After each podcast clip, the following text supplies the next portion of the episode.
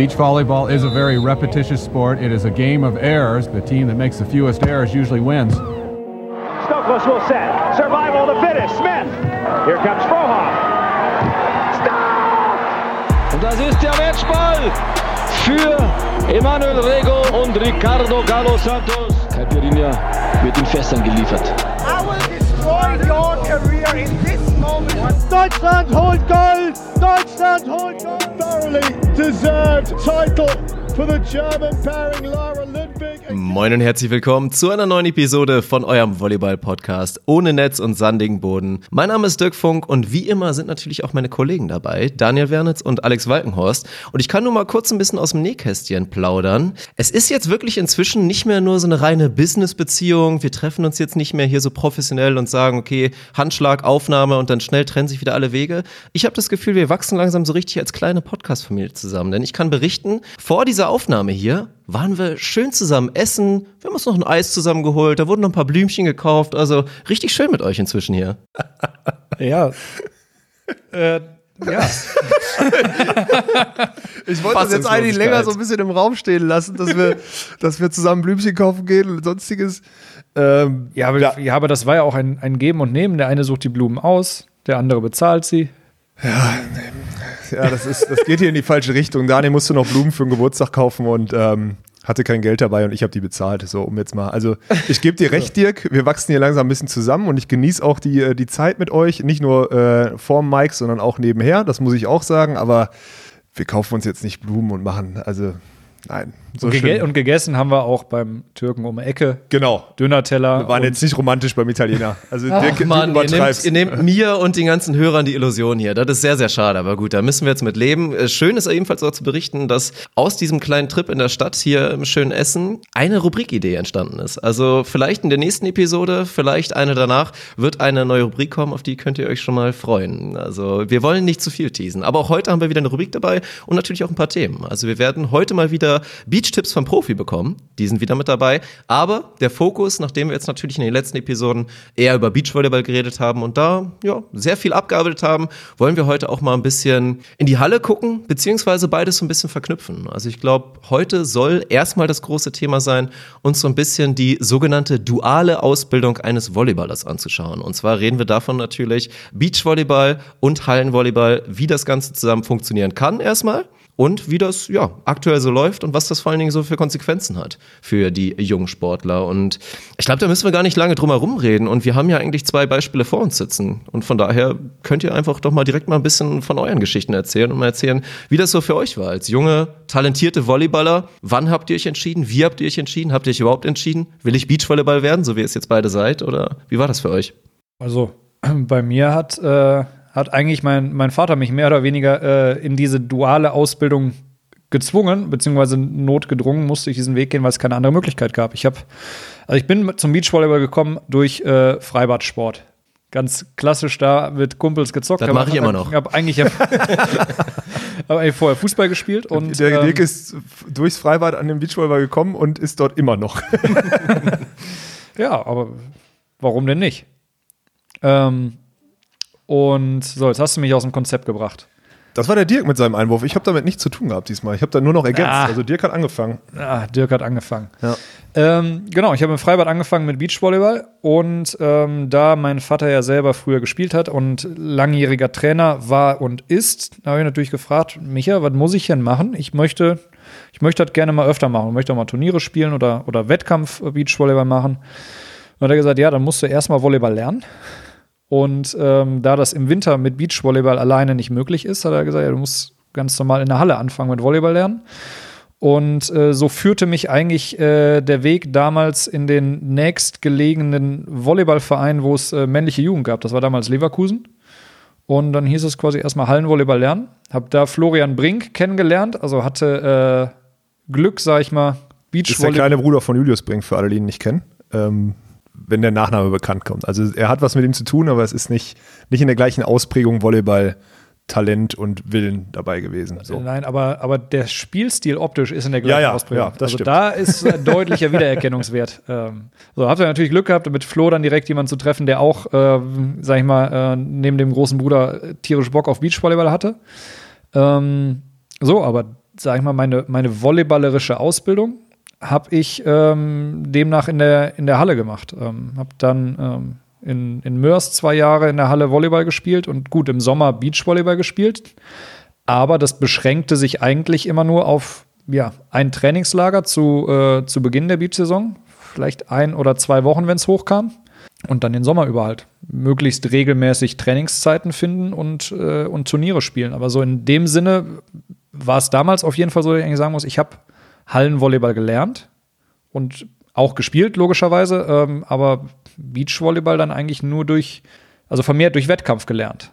Ja, ist spannend. Also ich kann da ja persönlich selber gar nichts zu sagen. Ich habe da keine Erfahrung. Ich bin Quereinsteiger, habe mit dem Volleyball erst im Erwachsenenalter angefangen, so mit 23, 22. Ach so spät, das wusste ich gar nicht. Ja, Okay, tatsächlich. krass. Ja. Und aber deswegen die Frage direkt an dich, Alex. Ist das der wahrscheinlich eher der ungewöhnliche Weg, oder? Dass man sich so früh jetzt im Fall von Daniel, ich weiß gar nicht, von welchem Alter sprechen wir, als du wirklich angefangen hast, so ein bisschen mit Beachvolleyball und so? Ja, vermeintlich spät. 2002 war ich 14, Okay, 14 ja, 15. relativ also spät. das, ja. Aber eher selten wahrscheinlich, dass wirklich ein, so ein junger Kerl direkt sagt, boah, im Sand gefällt's mir so gut, ich komme vom Sand in die Halle. Also der klassischere Weg ist wahrscheinlich eher erst die Halle und dann merken, oh, im Sommer, das macht ziemlich Spaß. Ich hätte darauf eher Bock. Also bei Daniel muss man, ist glaube ich, würde ich jetzt fast sagen, einer der ersten, der wirklich, äh, also man kann mal gerne jemanden Nachricht schreiben, auch ob es jemanden gibt, der schon vorher wirklich mal sagte, ich will eigentlich Beachvolleyball spielen und dann ein Elternhaus hatte, das sagt, hey, du musst aber vorher mal Techniken lernen, das tust du am besten in der Halle. Ähm, die, ich wusste gar nicht, dass es aus dem, also wir kennen uns jetzt schon lange, aber ich wusste nicht, dass das wirklich dein, dein erster Gedanke war, Beachvolleyball. Finde ich interessant. So lernt man sich dann auch über dieses Medium dann doch noch mal ein bisschen besser kennen. Ist eigentlich auch ganz schön. Ne? Äh, Ich glaube, da bin ich so ein bisschen der, das klassischere Beispiel. Also ich habe ja auch elternbedingt, äh, ne, mein, meine Eltern oder überhaupt mein, mein Vater und meine, meine Eltern, kann man schon sagen, hatten Freundeskreis, alle Kinder im selben Alter, Freundeskreis, alle früher Volleyball gespielt. Ja, komm, jetzt wo die fünf oder sechs sind, äh, machen wir doch zweimal die Woche mit denen Volleyball war das noch nicht, sondern wir machen eine Volleyballmannschaft auf und machen ein bisschen Koordination, ein bisschen werfen, fangen. Hier ist ein Ball, hier ist ein Bein, mach mal einen Schritt vor, so in die Richtung. Weil Mit fünf, sechs Jahren so richtig Volleyball spielen ist natürlich schwierig. Aber ich habe natürlich trotzdem super früh angefangen. Und dann hatte ich das Glück, dass in unserem Heimatverein hier, VCS in Borbeck, äh, als ich neun war, eine Beachvolleyballanlage gebaut wurde, die so ja, Fahrrad fünf Minuten, sieben Minuten von mir entfernt war.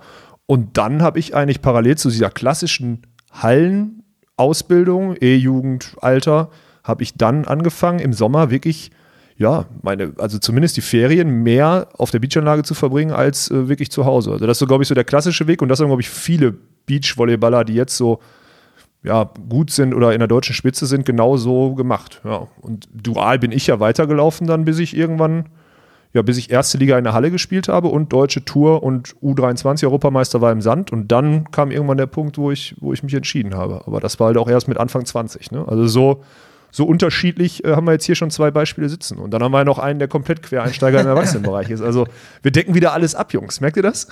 Und den, also den Punkt, wo sich das irgendwann dann trennt und man sich entscheiden muss, den habe ich ja bis, bis heute nicht gefunden. Ja, äh, Daniel braucht halt für jede Entscheidung mal so ein bisschen länger, ne? Und der fragt sich Nö, aber noch, auf der anderen Seite ist das, glaube ich, so auf dem Niveau, wo ich es wo ich's betreibe, beides, beides auch noch möglich. Das Ja. beides, beides zu spielen. Ich habe an beidem nach wie vor Spaß. Also ist äh, Ende des Sommers, denke ich so, auch so ein bisschen Hallenvolleyball hätte ich auch wieder Bock drauf. du, das und- geht mir genauso übrigens, ne? Also ich bin wirklich, ich habe Sehnsucht nach Hallenvolleyball, sage ich ganz ehrlich. Also in einer größeren Mannschaft spielen und äh, mal wieder, also Halle macht schon, also habe ich wirklich Lust drauf und werde ich auch, wenn ich nicht mehr, wenn ich mich nicht mehr Profi schimpfe im Sand, äh, werde ich auf jeden Fall auch nochmal Hallenvolleyball spielen. Jetzt gerade mit der Intensität. Tatsächlich wir- auch nochmal spielen. Ich werde auch nochmal spielen, ja. Also bin ich mir sicher. So Zuspieler in der Oberliga oder sowas. machen. können Ja, gerne eine Truppe aufmachen oder uns irgendwo zusammentun Ja. zu dritt. Also vielleicht passt ihr euch ja irgendwann wieder nach unten beim Leistungsniveau an, dann Nee, ich steig da an. Also ich steig dann da ja wieder ein. Also für mich wäre, und wir sind ja auch alle ungefähr in einem Alter, dann könnte, also mein Ziel, also das Ziel, was ich da mit der Halle verfolge, ist natürlich irgendwann eine Seniorentruppe zu haben, mit der man dann äh, nochmal richtig einen auskegeln kann, zwei, drei Wochenenden im Jahr, ne? Wo man auch mal eine gute Ausrede hat, die Frau zu Hause zu lassen, zu sagen, so, Saisonziel Mannschaftsfahrt im Sommer. Genau, so, so der Plan, ja. Also zweimal, zweimal, einen Monat vor- bevor der Ü-Meisterschaft, da Ü35 oder was auch immer, äh, einmal in der Woche treffen und zocken und dann, äh, keine Ahnung, Westdeutscher Meister werden, dann zu den deutschen Meisterschaften schon ein Wochenende fahren und dann irgendwann Abschlussfahrt. So, das sind doch so, so Ausreden, die man für so eine gesetzte Beziehung irgendwann braucht, um sich mal so ein Wochenende freizukaufen, oder? Das hört sich ziemlich, ziemlich gut an. Also Ja. sollten wir verfolgen weiter den Plan. Ja. Naja, wir müssen jetzt natürlich ein bisschen darauf eingehen. Also klar, wir haben jetzt etabliert, das kann so laufen und bei der kurzen Recherche, die ich mal so bei Google mal ein bisschen reingehämmert habe, kommst du ja auch schnell auf so Verbände, die genau damit werben. Mit Jugendförderung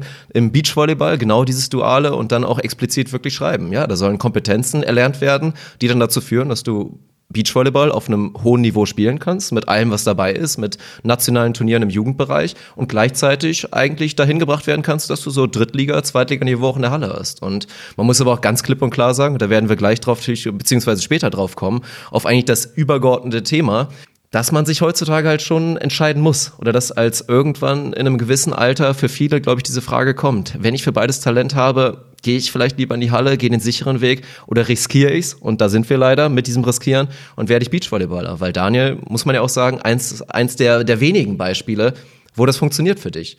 Wirklich in der Halle, zweite Liga zu spielen und trotzdem nebenbei halt so ambitioniert und quasi als Profi oder als Halbprofi wirklich Beachvolleyballer zu sein. Also da gibt's ja nicht, nicht viele weitere Beispiele, das muss man ja auch mal ganz klar sagen. Ja, ich schätze mich tatsächlich auch noch glücklich, dass das, dass das so noch, äh, so noch fun funktioniert. Profitiere da natürlich äh, auch ein bisschen vom, vom Trainingsumfeld von, von Alex, wo ich dann im Sommer mit, äh, mit einsteigen darf. Ansonsten ähm, ist es natürlich immer, immer schwierig, Trainingsgruppen, regelmäßige Trainingsgruppen zu finden, auch auf, auf dem, sag ich mal, Niveau, auf dem Tourniveau noch äh, zu trainieren. Ähm, das, glaube ich, macht auch einen großen Unterschied, ähm, ob man sich eben auch abseits der Turniere mit dem Niveau messen kann. Ähm, Du meinst mit dem Niveau drüber. mit ja, in, Ja. Ja, in, in, Entschuldigung, ich wollte, ich wollte, ich wollte Ja, ja. euch da jetzt kein, kein Downgrade geben. auf der anderen Seite müsst ihr halt auch auf der deutschen Tour erstmal so ein Turnier gewinnen. Ja, du hast ja recht, haben wir ja noch nicht, ja. Also ich schon, aber wir in der Du, du, Konstellation noch du nicht. schon, aber ihr in der Kombination noch nicht. Ja, ich halte jetzt die Klappe, du hast ja recht.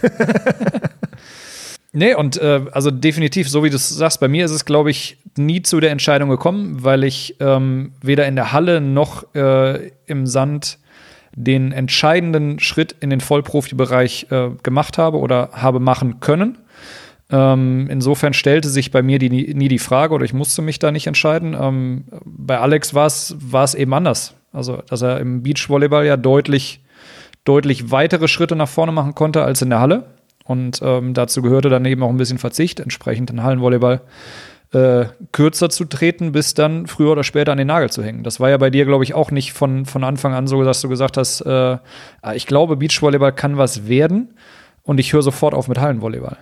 Nee, überhaupt nicht. Also ich habe ja, ich habe ja ganz lange überhaupt nicht mit dem Gedanken gespielt, irgendwas professionell davon zu machen, sondern ich bin einfach jahrelang zum Training gegangen, weil mir der Sport Spaß gemacht hat und habe halt anscheinend eine Spielfähigkeit dann entwickelt, die, ja, die gerade während ich dann meine Ausbildung nach dem Abitur gemacht habe, ähm, irgendwie dazu geführt hat, dass ich U23-Europameister im Beachvolleyball geworden bin. Und äh, ja, dann wurde mir auch ein Angebot gemacht, dass ich zum Olympiastützpunkt nach Stuttgart gehen kann, in die Sportfördergruppe der Bundeswehr aufgenommen werde. Und das war für mich so der Punkt, wo ich mich dann endgültig auch für Beachvolleyball entschieden habe. Ähm, ich muss dazu, wahrscheinlich wäre aus mir so ein unteres Drittel, vielleicht mittlere, so mittlere Erstligaspieler geworden und ich hätte jetzt, würde jetzt wahrscheinlich, hätte jetzt während eines Studiums oder sonstiges äh, sieben, acht Jahre erste Liga im Mittelfeld mit, was weiß ich, Wohnung, Auto, 500 Euro äh, mir finanziert. Da muss ich ehrlich sagen, wenn ich also das jetzt mit dem vergleiche, was mir der Beachvolleyball gebracht hat, nämlich mit jetzt mit 30 zu sagen, ich habe schon die ganze Welt gesehen und im Endeffekt seit acht Jahren selbstständig zu sein. Und ich glaube, auf den Punkt wollte Dirk auch äh, später nochmal hinauskommen. Jetzt habe ich schon ein Wort in den, in den Raum geworfen, nämlich dieses selbstständig. Ähm, bin ich mit dem Weg, den ich da eingeschlagen habe, auch ganz zufrieden, vor allem, weil ich halt lange, ja, auch lange auswählen durfte und dann irgendwann ja, wurde ich quasi zu der richtigen Entscheidung auch so von alleine geführt. Also da war jetzt kein, keine Fremdsteuerung dabei, sondern ich konnte das halt schön entscheiden. Und ich glaube, das Glück haben heutzutage viele Athleten gar nicht mehr so, weil sie sich relativ früh entscheiden müssen und dann auch von vielen, ja, von vielen Leuten, äh, die in irgendwelchen Positionen sind, wo sie sich anmaßen, das entscheiden zu dürfen für Jugendliche, dann äh, so ein bisschen hingeschoben werden.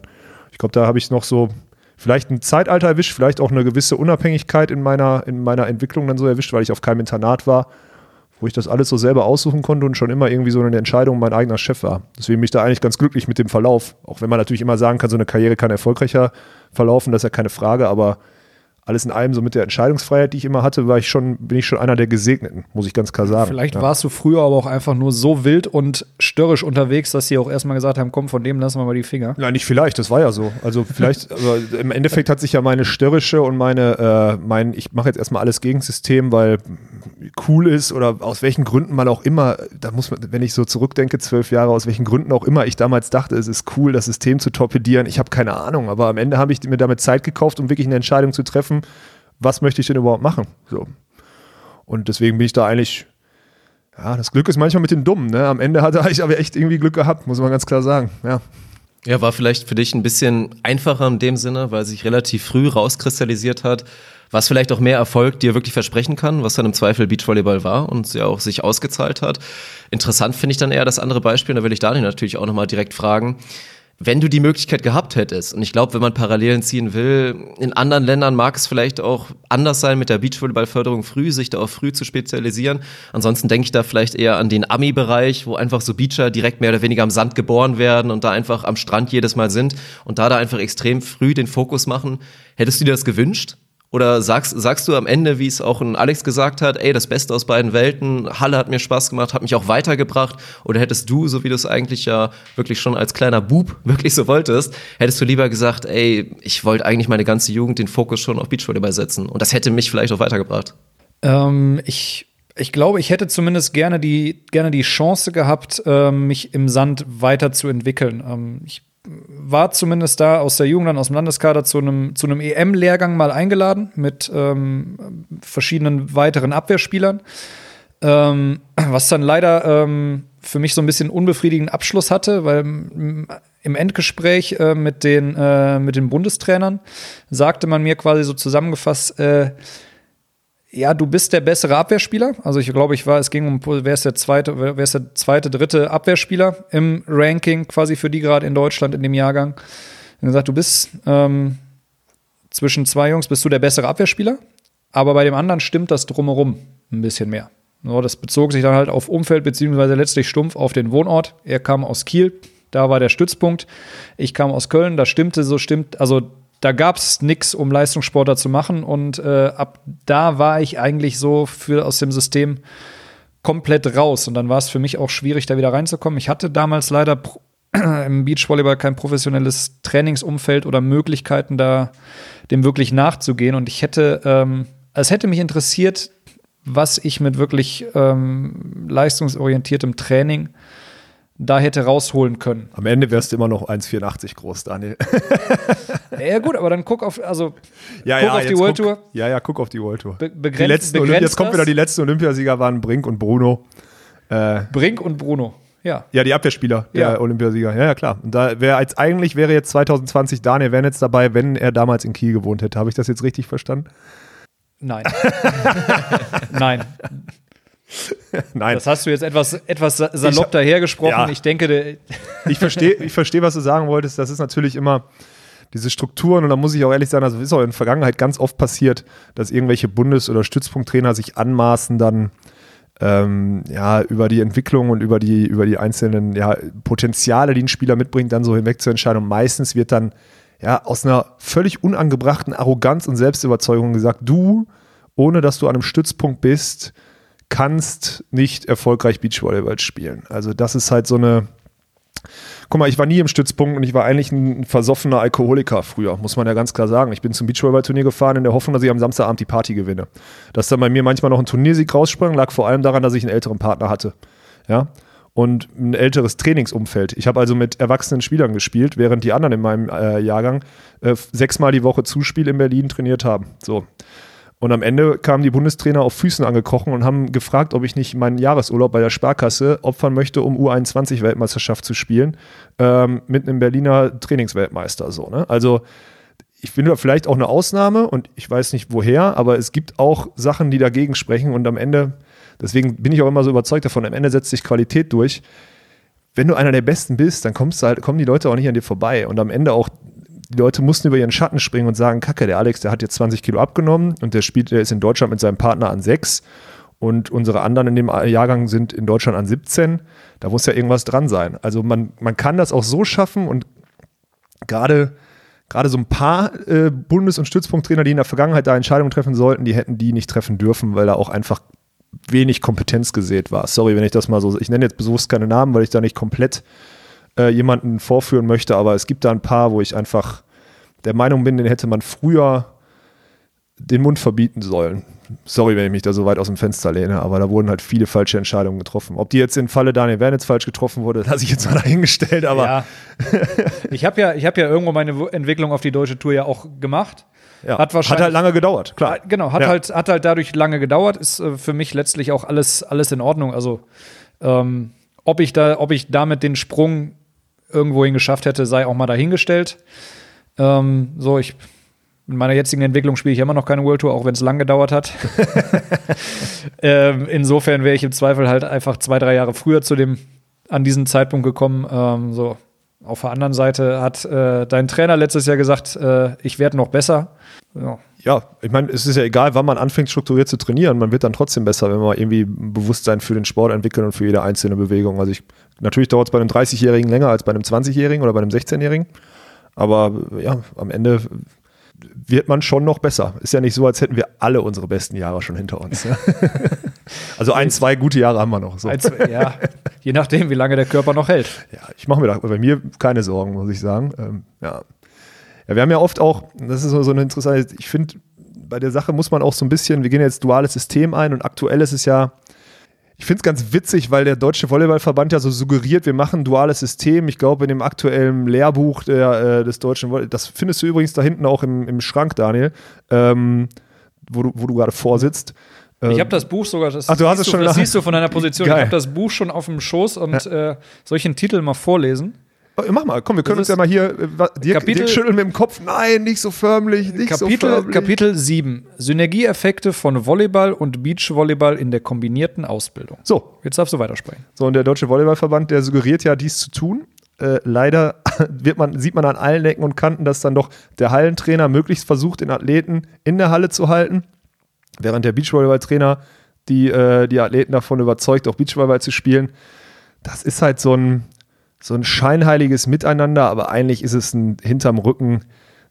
Der eine hat die, den, die Kette um den Fuß des Spielers und der andere hat am anderen Fuß die Kette und zieht halt daran, bis dem ein Bein abgerissen wird. Ich glaube, das ist eine schöne, ich glaube, doch, das will ich so sagen, das ist eine verdammt schöne Beschreibung für die Situation mancher Jugendspieler, ähm, ja, die dann auch viele Talente verbrennt, bevor sie überhaupt wirklich aufgehen, also wie, bevor der Stern da am Volleyball oder Beachvolleyball wirklich aufgehen kann. Mein Gott, habe ich jetzt eine Zwei schöne Brücken, die ich da gebaut habe, oder? Also zwischen Bein abreißen und Stern aufgehen, alles dabei.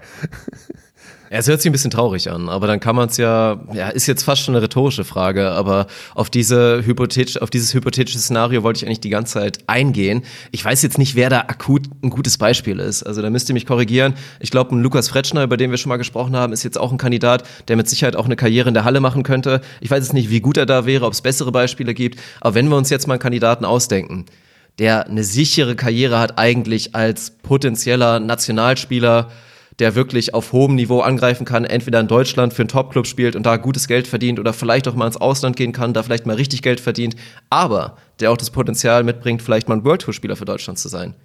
Wie wird der Mann sich entscheiden, beziehungsweise der junge Herr?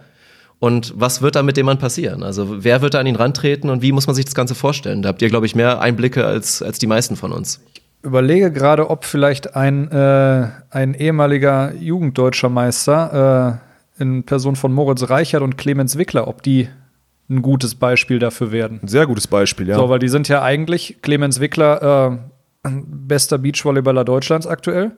Moritz Reichert, vielleicht nicht bester Hallenvolleyballspieler Deutschlands, aber ähm, verdammt verheißungsvoller Außenangreifer in der Nationalmannschaft. Definitiv. So, einfach mal, ja. ja. so und die sind, was waren die, sind die zusammen geworden? U20 deutscher Meister oder was war das? Boah, da, also da müsste ich jetzt lügen. Die haben auf muss jeden ich, Fall eine muss ich gleich mal, muss ich gleich mal kurz nachgucken. Und ne? äh, haben dafür auch eine Wildcard gekriegt ähm, bei der deutschen Tour damals. Das weiß ich auch 2013. Da habe ich nämlich in der ersten Runde gegen die beiden gespielt mit äh, der Legende Sebastian Prüsener. Ich möchte an der Stelle übrigens anfügen, dass Sebastian Prüsener und ich bei allen Touren, die, äh, allen deutschen Tourstops, die wir gespielt haben, ungeschlagen sind. Möchte ich nur mal an. Und äh, auch ungeschlagen im After Hour Drinkout, wie auch also immer man das so sagt. Also ganz, ganz, ganz kurz, Reichert, Reichert Wickler, äh, U20 Deutscher Meister und äh, U19 WM Gold. Ah, U19 WM-Gold auch noch, guck mal. 2013, ja. genau. Ja. Ja, das ist das beste Beispiel eigentlich, um zu sagen, wie, wie unterschiedlich ich glaube auch, dass Clemens Wickler ein sehr guter Hallenvolleyballer geworden wäre. Er hatte halt dann auch, er ist, halt, er ist ja aufgrund von der Verletzung von äh, Julius Brink dann, der damals mit Armin Dollinger spielen wollte, wenn ich das richtig im Kopf habe, äh, ja so ein bisschen als Ersatzpartner von Armin dann da reingerutscht und äh, ja, Hans Vogt, mein aktueller Trainer, hat dann aus dem äh, erstmal mit dem sehr viele Basics gearbeitet, dann war er verletzt, aber dann war er dem Beachvolleyball irgendwie verfangen und jetzt äh, ja, lohnt sich das, glaube ich, hinten raus. Also der wird sich nicht beschweren, aber genauso wird sich halt auch Moritz Reichert nicht beschweren, dass er jetzt gerade in der Halle, äh, Halle spielt bei den BR-Volleys und äh, wahrscheinlich früher oder später den Weg ins Ausland gehen wird. Also man sieht da ja, das sind so, man kann diese, ich glaube, man kann diese Steine, ich glaube, darauf willst du hinaus, Dirk, ne? Man kann ja diese, diese, diese Wegpunkte, an denen sich das entscheidet, kann man nicht so richtig festmachen. Ich glaube, das ist am Ende, kommt es darauf an, wenn du eine Entscheidung treffen musst, wer hat den größten Einfluss auf dich? Oder wie, wie, wie, wie liegen da die Karten in deiner Hand gerade? Und in dem Fall war es dann so, Armin Dollinger hatte ein gutes Trainerumfeld und die suchten einen jungen, talentierten Spieler, der mit ihm trainiert und ein bisschen die Saison überbrückt. Ja, und dann war Clemens im Beachvolleyball und hatte daran halt Gefallen gefunden, weil ich glaube, wenn du einmal Beachvolleyball erlebt hast in einem professionellen Umfeld, was gut funktioniert, die Freiheit, aber auch mit dem, mit, mit der Möglichkeit, wirklich an jedem Detail zu trainieren, weil du mit einem Trainer und zwei Leuten trainierst, größtenteils, dann hat der Sport schon verdammt nochmal Vorzüge im Gegensatz zum Hallenvolleyball. Ne? Definitiv. Aber das, aber das musst du halt auch erstmal finden, weil so wie es so. Und das musst du erstmal finanzieren. Ja, so wie du es im Hallenvolleyball machst und sagst, okay, ich will Hallenvolleyball spielen, ich melde mich im Verein an, okay, da gibt es einen, einen Platz, da gibt es eine Mannschaft, da gibt es einen Trainer, da gibt es Trikots. Ja. Und, und ab dafür. So, wenn du Beachvolleyball spielen willst, dann hast du im Normalfall eigentlich erstmal gar nichts. Du hast keinen Court, du hast keine Bälle, du hast erstmal keinen Partner, wenn du dich, du hast nicht mal einen Verein, wo du dich anmelden kannst, so gesehen, wenn du, du Beachvolleyball spielen willst. Du hast keinen Trainer. Ja. So, und das alles muss, will organisiert werden. Das wird nach und nach jetzt besser, weil die Vereine sich natürlich auch ein bisschen, äh, bisschen darum kümmern ähm, und ihre, ihre Hallenvolleyballer da gerne auch mal ein bisschen unterstützen und dann im Sommer auch mal, ähm, auch mal ein Beachtraining anbieten. Aber äh, dahingehend, dass sich quasi ein Jugendlicher, der sagt, boah geil, ich sehe den Walkenhorst äh, im, äh, im Sand spielen, das will ich auch mal machen. Der kann sich nicht einfach, einfach anmelden und sagen, ja, ich gehe jetzt in einen Beachvolleyballverein. Nee.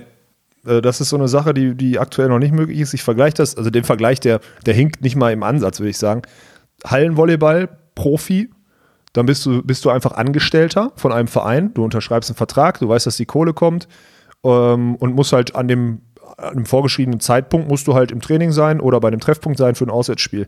Während du halt als Beachvolleyballer bist du verdammt nochmal selbstständig. Ne? Also du wirst ja auch selber als Freiberufler geführt oder du machst ein Kleinunternehmen auf, ähm, bezahlst deine Trainer, bezahlst deine Reisen, buchst deine Reisen selber, machst und tust. Für mich eine brutale Bewusstseinserweiterung. Also du kriegst halt viel mit, während ich bei vielen Hallenkollegen, ich will jetzt keinen zu nahe treten, aber auch merke, dass sie so ein bisschen abstumpfen. So, die müssen sich halt um nichts Sorgen machen. Ich unterschreibe mit 20 meinen ersten Erstliga-Vertrag und seitdem äh, Auto, Wohnung, ein bisschen Geld und ich gehe jeden Tag zum Training und sonst habe ich mein Ego dadurch poliert, dass ich einer der Besten in dem, was ich mache, bin in ganz Deutschland so und dann, ja, dann, dann war es das so für mich. Und wenn ich clever bin, studiere ich parallel noch ein bisschen. Wenn nicht, dann wundere ich mich mit 32, dass ich keinen neuen Vertrag mehr kriege und sitze jetzt irgendwo und denke, oh, jetzt hast du zwölf Jahre von der Hand in den Mund gelebt und äh, das war's. Also es ist so, ja, es ist im Endeffekt angestellt gegen selbstständig. Ne?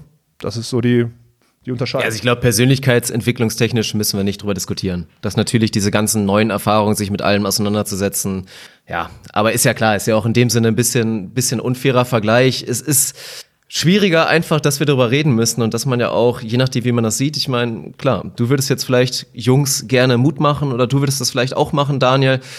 Aber es wird mit Sicherheit auch viele geben, die dann einfach rational und vernünftig versuchen zu argumentieren und sagen, ja, Junge, pff, dann nimm halt die, die sichere Geschichte und ist ein Risiko. Und wir sehen es ja und das Problem ist ja am Beachvolleyball, du kannst sehr viele junge Männer vertrösten, neben, indem sie eben noch ein bisschen nebenbei studieren, dann ist das alles noch okay, dann ist es ja auch noch okay, dass du noch nicht so viel Geld verdienst und alles noch nicht so schlimm ist. Das ja. geht immer noch. Bis dann kommt dieser schlimme, eklatante Punkt, über den wir auch schon in vorherigen Episoden gesprochen haben, dass dann eben wieder genau dieses kommt. Äh, ich bin jetzt eben nicht Clemens Wickler und bin aktuell der beste Beachvolleyballer in Deutschland, obwohl ich sehr, sehr jung bin. Ich habe nicht diese Perspektive. Fuck, jetzt müsste ich wirklich eine ganz, ganz mutige und riskante Entscheidung treffen, um zu sagen, ich bin jetzt 24, ich will trotzdem alles geben, um noch der beste Beach Beachvolleyballer zu sein, der ich jemals werden kann.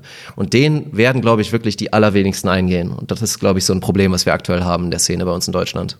Ja, einfach weil wir keinen Anschluss haben, ne? weil we zu wenig Geld im System ist, um da auch irgendwie nur im Ansatz zu suggerieren, dass wir, dass wir da professionell, dass man das, also Profisport kann man das ja nennen dann, weil man, aber es ist halt trotzdem Aufwand und Ertrag stehen da meistens in keinem guten Verhältnis und das, das schreckt ab. Und da ganz ehrlich, dafür ist die deutsche Gesellschaft auch zu sicherheitsorientiert und da wird jetzt auch von allen Ecken und Kanten suggeriert, ähm, dann nimm die, nimm die sichere, nimm die sichere Karte, nimm den sicheren Stich mit und äh, ja, dann ist gut. Ich, ich will, was heißt Mut machen?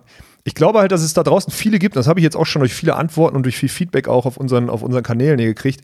Es gibt viele, die sich wünschen würden, die auch verzweifelt auf der Suche sind nach, wo kann ich Beachvolleyball lernen, weil das ein cooler Sport ist.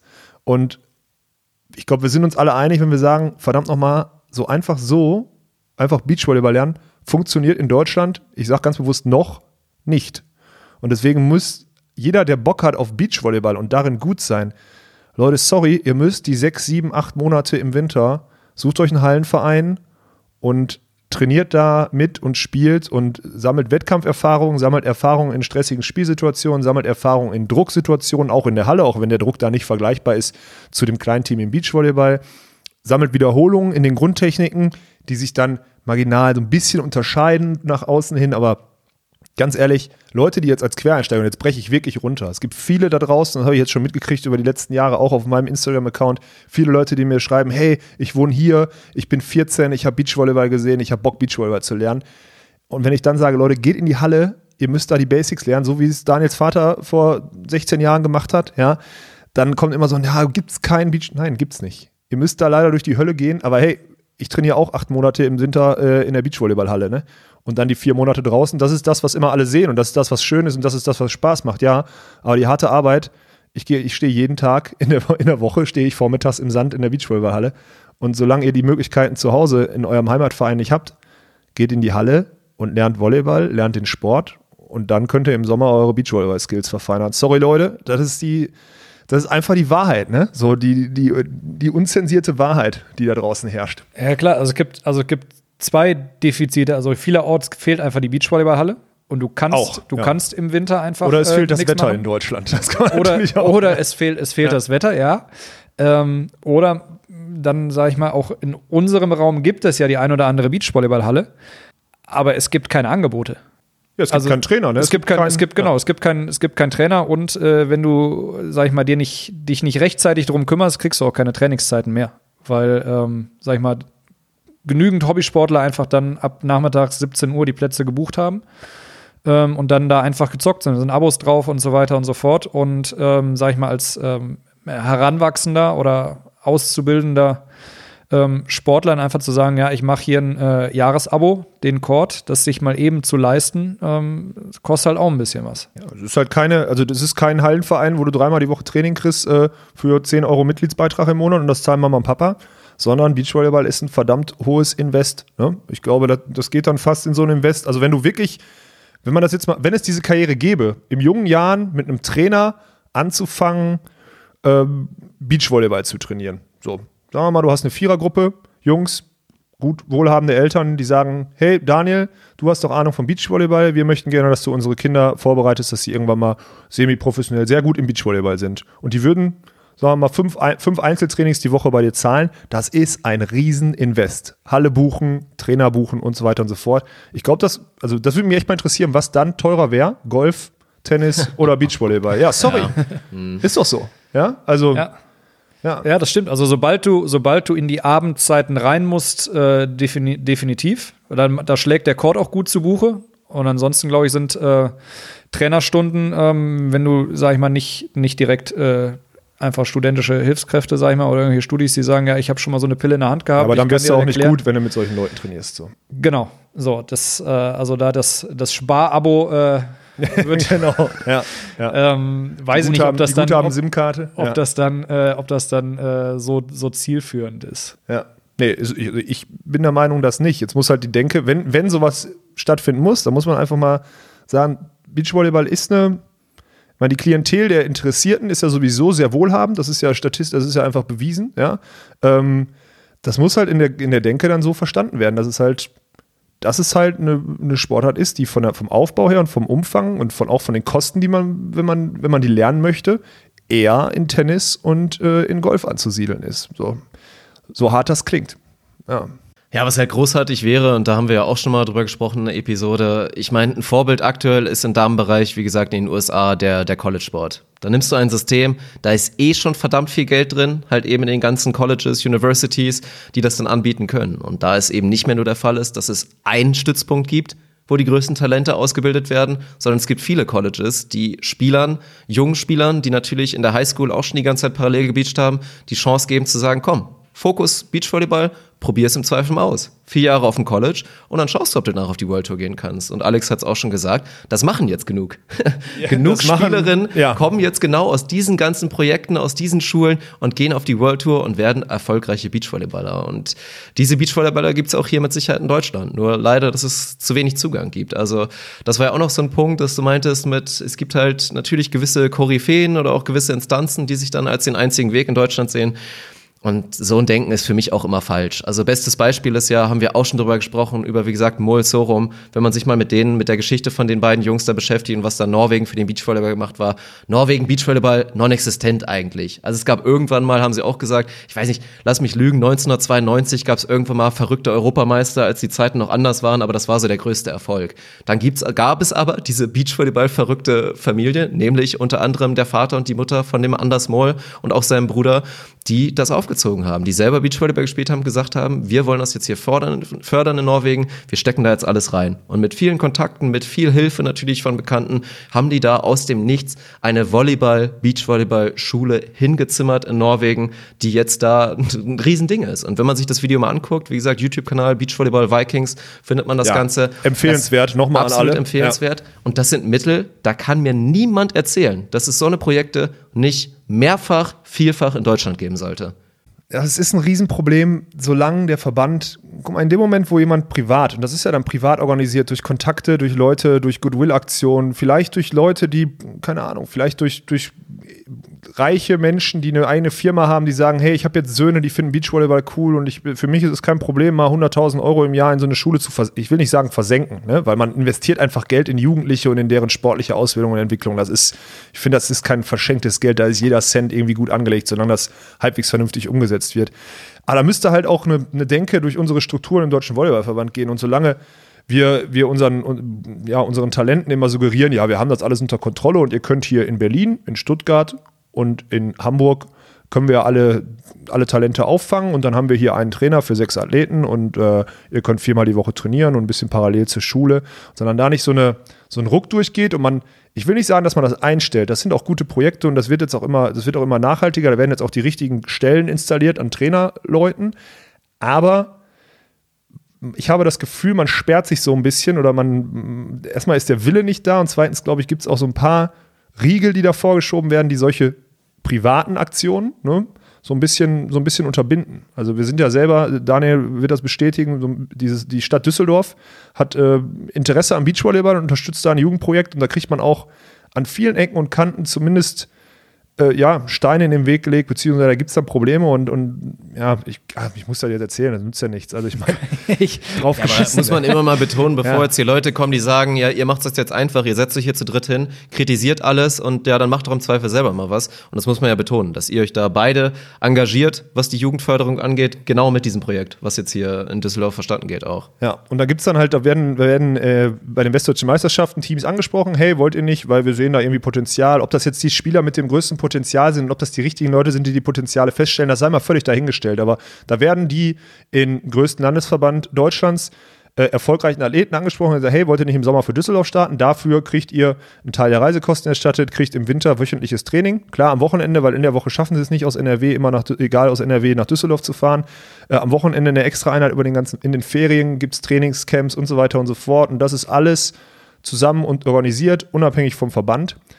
So, und wenn dann ja, du, du zahlst dafür ja nichts, ne? Du zahlst also dafür du nichts. Musst, du, du, musst in Anführungsstrichen für einen Düsseldorfer Verein starten. Ganz genau. Und das ist eigentlich völlig egal, weil äh, ja, am Ende steht das nur auf der, auf der Rangliste so. Ne? Also es ist ja, tut ja nichts zur Sache. So. Und wenn dann der Westdeutsche Volleyballverband hergeht und sagt in seinen, seinen Hallenathleten, die aber wirklich eigentlich Beachvolleyball spielen wollen, 15-, 16-jährige Mädels verbietet, in Düsseldorf zum Training zu gehen, mit der Ansage, sonst fliegt ihr aus dem Hallenkader, Äh, ey, sorry. Beziehungsweise vom, vom Internat. Also Ja, Hallenkader kannst du theoretisch sagen, okay, ich will sowieso Beachvolleyball machen, scheiß auf, äh, scheiß Ja. auf Hallenvolleyball. Aber ich sag mal, wenn mein, wenn mein, mein Schulabschluss auf, dem- auf dem Volleyball-Internat nicht machen kann, weil ich einmal die Woche nach Düsseldorf zum Beachvolleyball-Training fahren will.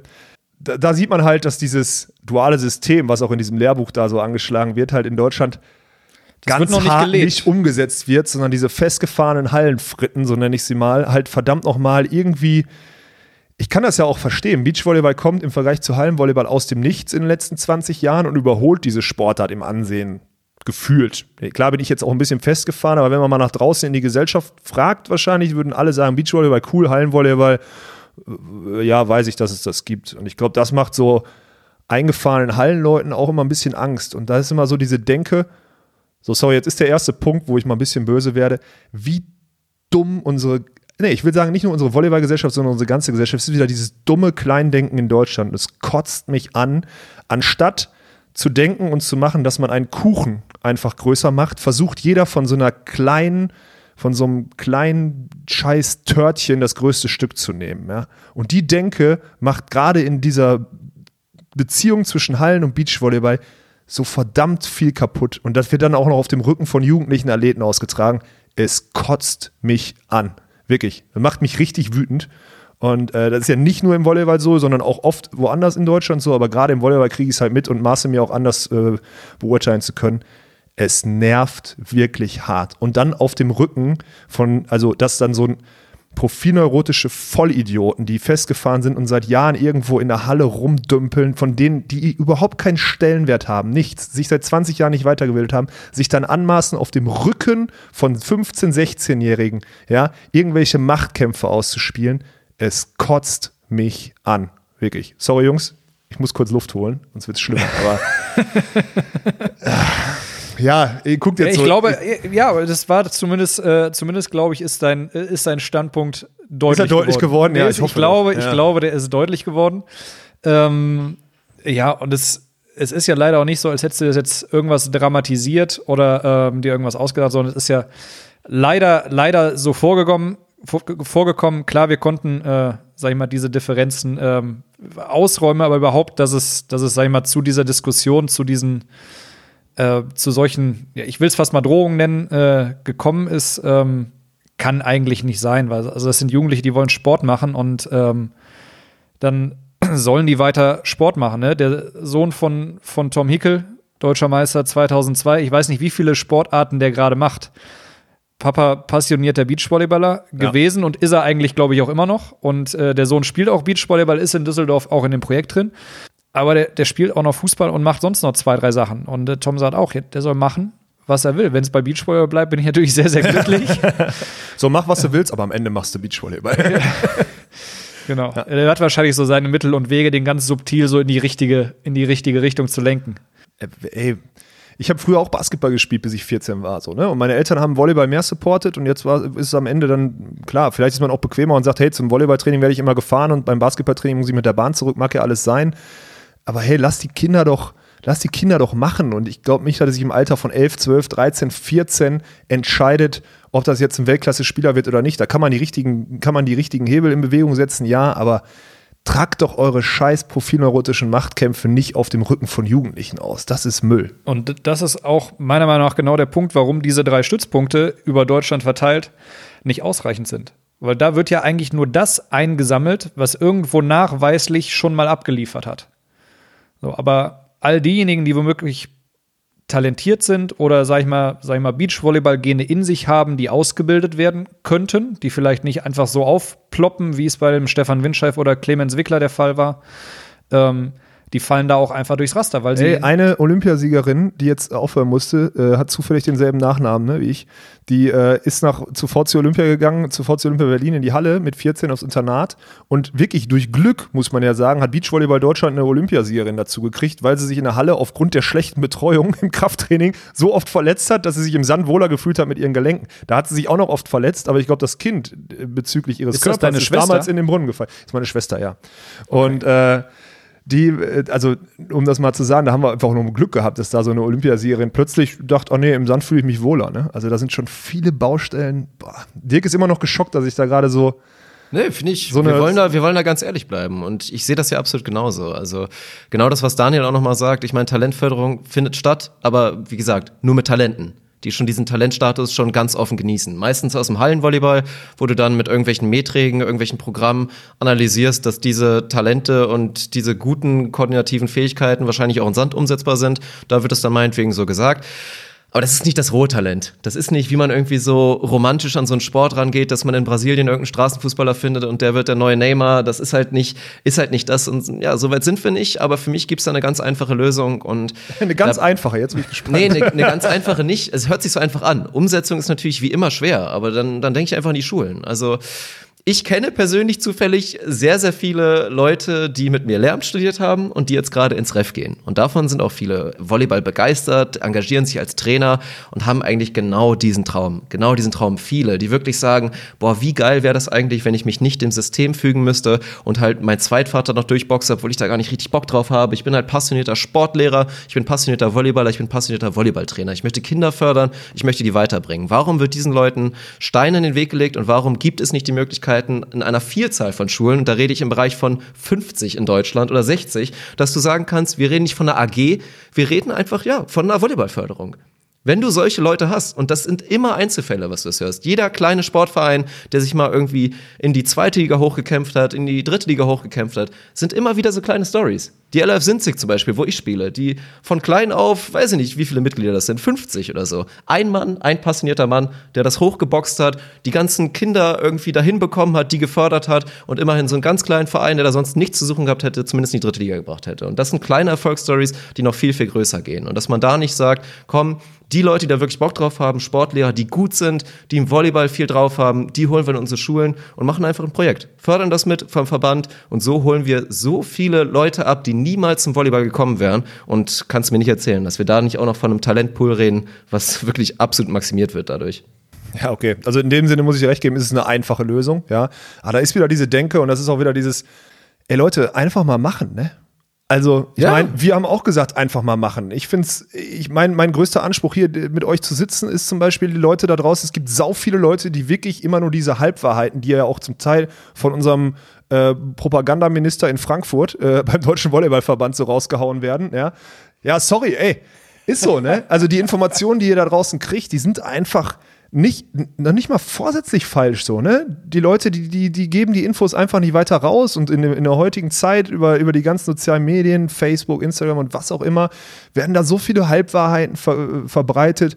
Mich nervt das, dass die Leute, die sich wirklich für den Sport interessieren, so ja, so uninformiert bleiben und deswegen der, mit einer der Hauptgründe, warum ich hier diese hier immer vor euch sitze und versuche auch in jedes kleinste Thema mal so richtig runterzugehen, ist, dass da Leute, dass die Leute da draußen wissen, worauf es ankommt und was hier überhaupt abgeht, weil nur dann kann man sich auch eine Meinung bilden. So. Da, Das- da muss ich, da muss ich gerade an eine Rezension denken, die wir vorhin bei, bei iTunes geles, gelesen haben. Transparenzoffensive.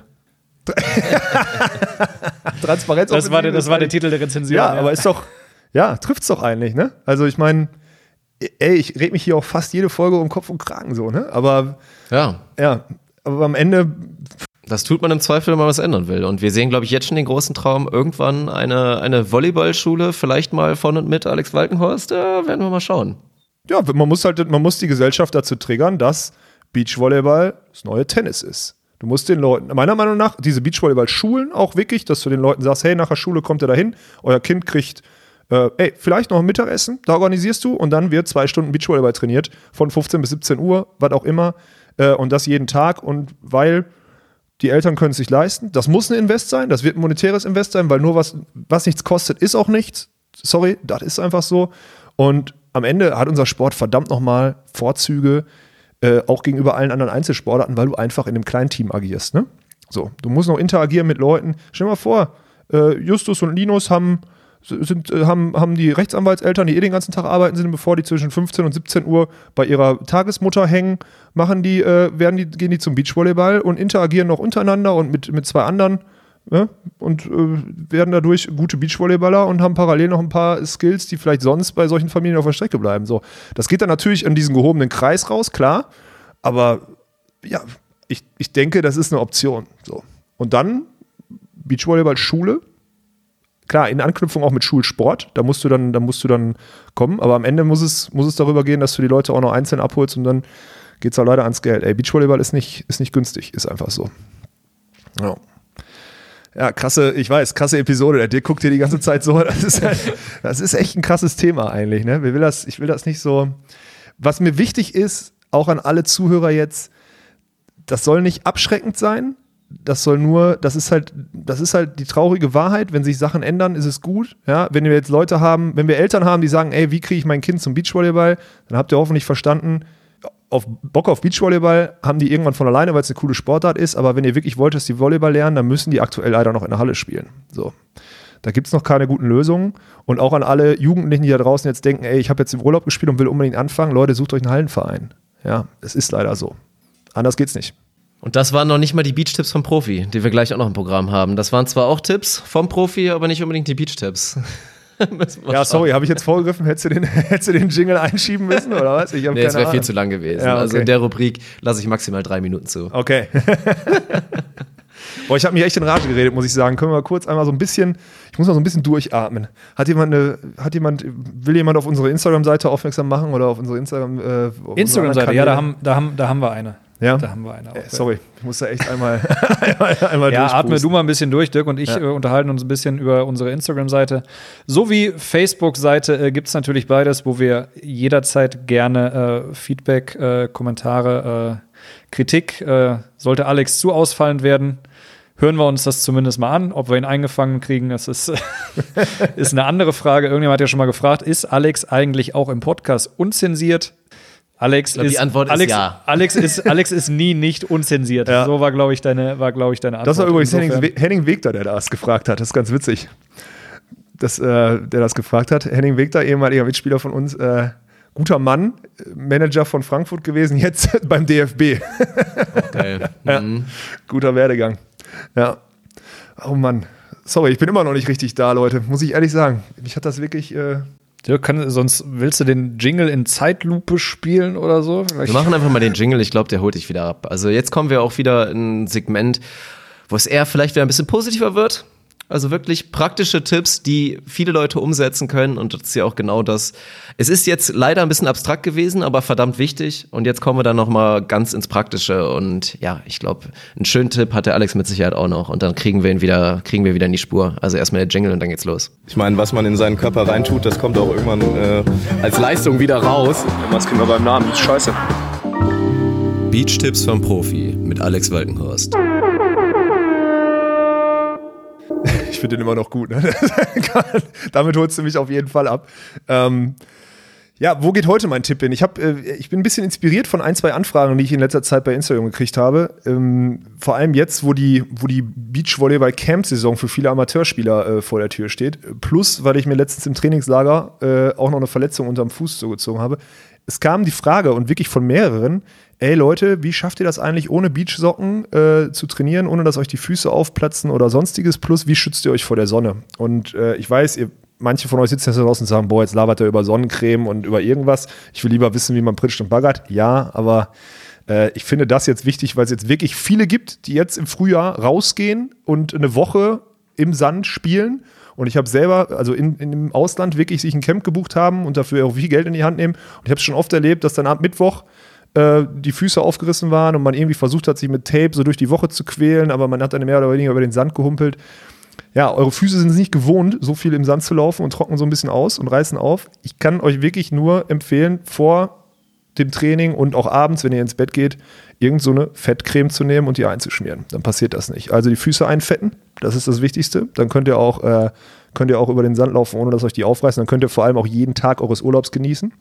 Und äh, was den Sonnenschutz angeht, ja, gerade für die Leute, die viel schwitzen, die werden es äh, die kennen. Ich weiß nicht, ob einer von euch auch so einer ist. Dirk, was bist du? Bist du so ein Schwitzer? Ich bin ein absoluter Schwitzer. Ja, und dann bist du auch noch, bist du auch jetzt aktuell zumindest nicht der dunkelste Hauttyp. Im Sommer wird es besser, muss ja. ich mir auch hart erarbeiten, aber hast du recht, gerade ist wirklich kalkweiß, leider. Ja, ja. und äh, so, wenn du jetzt wenn du jetzt rausgehst und eine Woche, sagen wir mal, in Spanien unter 25 Grad, schwitzend, äh, immer wieder in der Pause wischst du dir mit dem T-Shirt dann das Gesicht ab, was passiert? Sonnenbrand auf der Nase. Ne? Also erstmal wichtig, das T-Shirt darf nicht orange sein. ja, das stimmt natürlich. so, egal, was du damit machst, ob du es trägst oder Schweiß erwischst, ja. kein Neon. Leute, egal welchen Lichtschutzfaktor oder sonstiges oder Sportsonnencreme oder nicht, meine Erfahrung, es hilft nicht. Ihr müsst in die Tasche greifen und müsst euch ja so eine Art Surfpaste kaufen, zumindest fürs Gesicht, damit ihr da äh, gut vor der Sonne geschützt seid. Anders ist nicht möglich. Ähm, ich muss zugeben, ich habe auch jahrelang das Problem gehabt und Daniel hatte, äh, hat einen Partner dann gehabt, äh, mit dem er mich ausgerüstet hat. Dürfen wir den Namen nennen eigentlich? Oder ja, ne? So eine Produktplatzierung. Wenn die jetzt bisher euch so viel wirklich Freude geliefert haben an ihrem Produkt, dann können wir das auch gerne mal ohne Gegenwert machen. Ja, als Ausnahme, aber dann haut mal raus. Swags. Swags, ja, genau. Also ist eine. Ja, Swags Surf Sunscreen äh, heißt die Marke eigentlich. Ähm, sind da, äh, ich weiß gar nicht mehr, wie genau wir an den Kontakt gelangt sind, weil ich sag mal, also klar, Beachvolleyball und Surfen passt zusammen. Ähm, aber äh, wir waren ja nicht beim Surfen, als wir, dat, als wir da den Kontakt hergestellt bekommen haben. Ich glaube damals mit Valentin Begemann als äh, äh, Team Swox damals noch Stimmt. auf, ja, da auf, kam auf das der her, Tour genau. gewesen. Genau. Ja. Da war, und ja, es ist eine ziemliche Paste, so wie du es wie du's eben gesagt hast, aber das Zeug hält einfach äh, auch bei Schweiß und äh, ja, beim Surfen im Wasser hält es auch. Äh, und dann ist, sag ich mal, Schwitzen und Sand eigentlich das geringste Problem. Und, äh, ja. und jeder, der sich auch von den teuren Preisen ein bisschen abschrecken lässt, äh, ist kein Problem. Man braucht wirklich nur eine Viertelfingerkuppe und das Gesicht ist eingekittet und hält auch fast den ganzen Tag so, ne? egal bei welchen Bedingungen.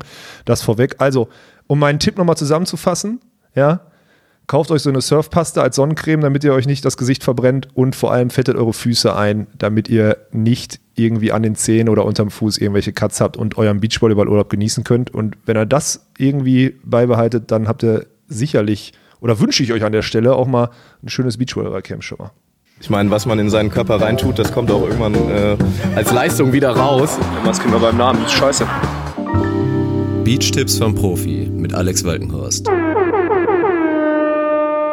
Ja, vielen Dank für den Tipp auf jeden Fall. Ging eine für mich überraschend andere Richtung, aber eigentlich schon wertvoll, weil ich kann da auch teilweise aus eigenen Erfahrungen berichten, aber ich sehe da auch viele und ich sag dir ganz ehrlich, bis zu A-Turnierniveau, was sich ganz gut anhört, aber natürlich noch tiefes Hobbyniveau ist, führen viele Leute noch die, den, die innere Diskussion, ja, ich will ja eigentlich schon braun werden heute noch, ne? Wenn du halt bei 25 Grad dann da dieses Turnier spielst und du bist ja auch dann lange da und dann ist natürlich die Blähung immer, ach, sonne ich mich jetzt noch zwischen den Spielen oder was mache ich jetzt eigentlich? Und natürlich ist das der absolut größte Schwachsinn. Also Alex Gesichtsausdruck ist natürlich gerade heftig und auch völlig berechtigt, aber es ist real. Es ist tatsächlich real, aber das Dümmste, und da muss ich auch sagen, war ich früher definitiv unvernünftiger, aber auch ich habe irgendwann mal festgestellt, erstmal ist es natürlich absolut leistungsschädigend. Ich glaube, es gibt nichts Schlimmeres, als irgendwann am Nachmittag festzustellen, scheiße, ich habe einen Sonnenbrand, aber ich habe noch drei Spiele vor mir. Oder ich habe schon einen halben Sonnenstich Am und habe noch das bei- Finale vor mir. Bei Dirks, bei Dirks Lieblingsturnierbaum 32er. 32er Baum in Haltern, selbstverständlich. Da, da all- ist alles Sonnen zwischen den Spielen Pflicht. und ich glaube, gerade der, der Tipp wirklich fürs Gesicht ist für viele Gold wert, weil ich habe auch gar nicht drüber nachgedacht und ich habe schon auch mit vielen Produkten rumprobiert,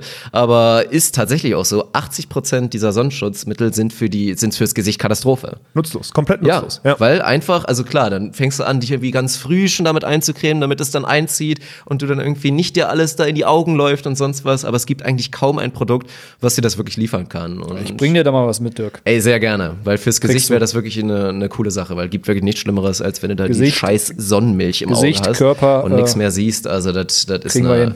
Ist, eine, ist eine gute Sache. Ja, vielen Dank für den Tipp. Siehst du, hat mir auch was gebracht. Ja, ich, deswegen, ich hab, das ist also ich, diese Tipps, ich, ich gucke mal, in welche Richtung das geht. Da würde mich auch echt das Feedback mal interessieren, äh, in welche Richtung ihr die Tipps akzeptiert oder nicht. Ich finde, das ist wirklich ein wichtiger Tipp.